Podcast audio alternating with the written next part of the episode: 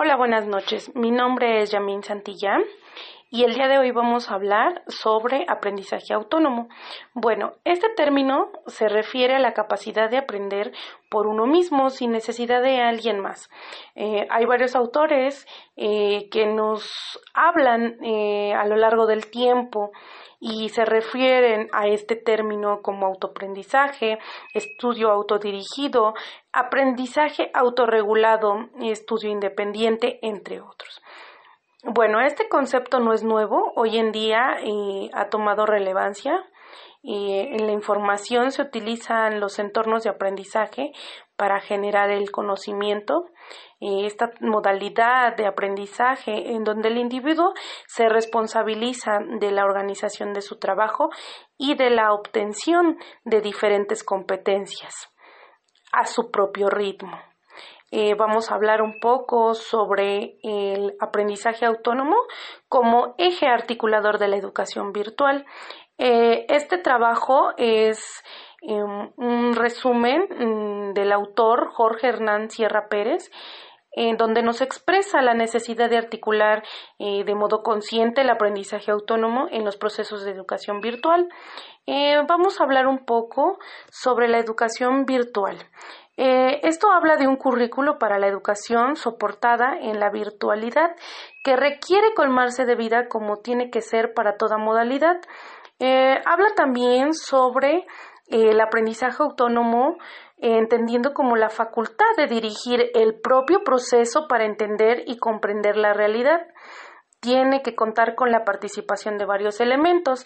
Entre estos elementos encontramos un elemento que es el elemento tecnológico y nos habla sobre las tecnologías de la información y la comunicación, las TICs.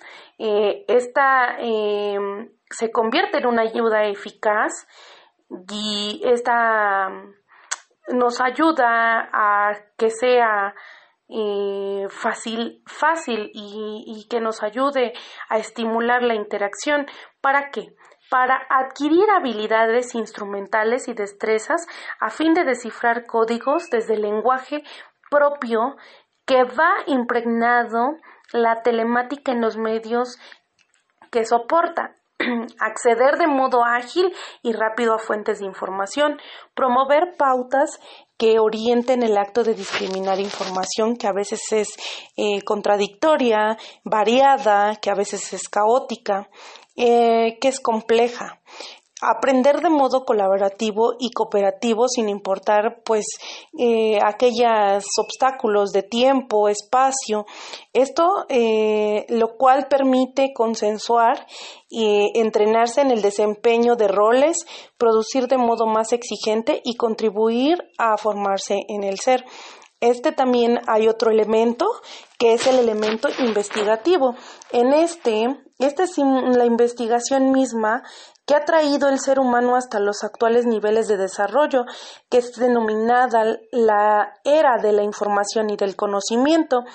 En el aprendizaje autodirigido se requiere buscar por cuenta propia más información de la que se pueda proporcionar eh, el tutor o el docente y procesarla con aprendizajes previos para convertirla en un conocimiento se ha de experimentar a cuenta y riesgo y tomar el error no como fracaso, sino como oportunidad para depurar y mejorar los procesos. El aprendizaje autónomo en su búsqueda de perfeccionamiento, sigue un camino que toman las ciencias, que actúa mediante la técnica del ensayo-error y mediante logros y fracasos, eh, reorienta sus acciones y emprende nuevos desafíos. Eh, la investigación también nos ayuda a romper y evitar dependencias en relación con el docente o tutor. Mm, conduce a pensar por sí mismo, a generar texto y conocimiento e innovar, tomar decisiones propias, argumentar con base en evidencias y datos soportados desde el campo experiencial y documental. Eh, en esta parte de la experiencia, parte de la indagación de vivencias, de, vivencias propias o de otros para negociar significados, de la parte del documental, cuando fundamentan un discurso compartido e instrumentos eh, textuales y multimediales, nos habla también sobre los contenidos significativos, eh, como es el de recordar, eh, recordar textos, es aquí donde el aprendizaje autónomo, eso nos habla el autor de un pretexto para potencializar competencias y fortalecer el,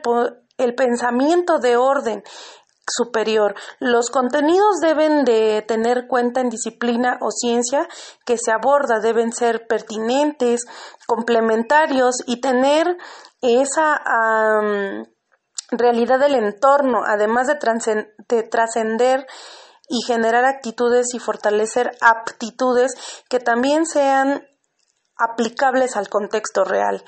En términos simples, eh, esta se ha definido como competencia, como un saber hacer en un contexto. Es también otra definición, eh, los comportamientos que hacen eficaces a los profesionales en determinadas situaciones y contextos. Mm, hablamos también de educación a, distancia, esta educación virtual que, se requiere para superar los límites del aula, del aula tradicional. Em, hablamos de este aprendizaje autónomo que articule los demás elementos eh, y unas estrategias que superen el enciclopedismo en eras de la formación de un ser humano y de un profesional integral apto para interpretar los retos eh, que le plantea el mundo complejo de hoy. Eh, también hablamos sobre la